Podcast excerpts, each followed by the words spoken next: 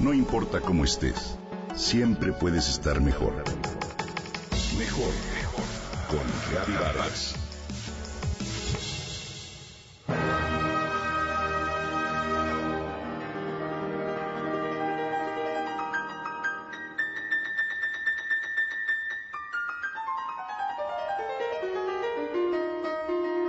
Una tarde, hace algunos años, Verónica escuchó por la radio la transmisión en vivo de un concierto para piano. Antes de que la música comenzara, la conductora de la emisión, gran experta en música, estuvo hablando sobre el compositor, el intérprete y sobre el instrumento. De pronto hizo un comentario muy singular. Si un extraterrestre llegara a nuestro planeta, dijo, y me encargaran que le mostrara un objeto que resumiera la esencia de los seres humanos, yo, sin dudarlo, le mostraría un piano. Verónica se sorprendió, interrumpió lo que estaba haciendo y puso toda su atención en la voz de la conductora que continuó hablando. El piano, dijo, es un prodigio de la técnica y del ingenio. Dos ingredientes importantísimos de la inteligencia humana, pero solo la pasión y el amor por la música logran arrancarle sus más bellos y expresivos sonidos. El comentario se quedó girando en la mente de Verónica. Pasión, inteligencia, los dos ingredientes distintivos del ser humano, ambos presentes en este instrumento maravilloso, el piano.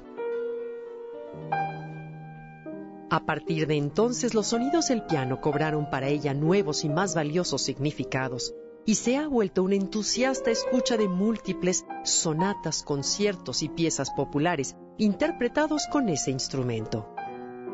Además, se dio a la tarea de conocer más sobre su historia. El piano, tal como lo conocemos ahora, fue creado a principios del siglo XVIII por Bartolomeo Cristofori, un italiano nacido en Padua que se dedicaba a la construcción de clavecines. Este hombre inventó un ingenioso y complejo mecanismo que permitió que el intérprete pudiera crear sonidos más dulces o más intensos de acuerdo con la fuerza que le imprimiera a las teclas. Originalmente el instrumento se llamó pianoforte, que en italiano significa literalmente suave y fuerte. Tiene en su interior un conjunto de cuerdas metálicas con distintos sonidos que son percutidas por pequeños martillos que se activan al presionar las teclas. Los antiguos clavicordios y clavecines, en cambio, hacían sonar las cuerdas a través de una aguja que les pulsaba y que no permitía mayores matices.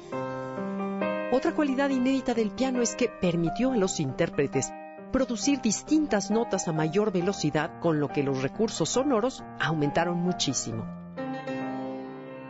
El piano cambió la historia de la música y dejó huella en la creatividad de los más extraordinarios compositores. Las grandes piezas escritas para el piano son uno de los más grandes tesoros que la humanidad tiene. Hoy, en la era de los archivos digitales, podemos disfrutar fácilmente del enorme placer de escuchar las sonatas de Mozart o de Schubert, las obras de Beethoven, las polonesas de Chopin y las dulces composiciones de Debussy. Y también las piezas de grandes creadores mexicanos como Manuel M. Ponce o Felipe Villanueva.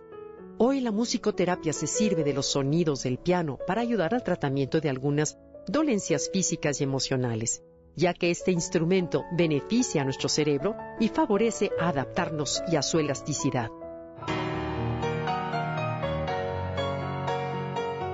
Como dijo el biólogo estadounidense Gerald Edelman, ganador del Premio Nobel por sus trabajos sobre el sistema inmunitario, escuchar música no es un acto pasivo, es también un acto de creación, de memoria y de imaginación.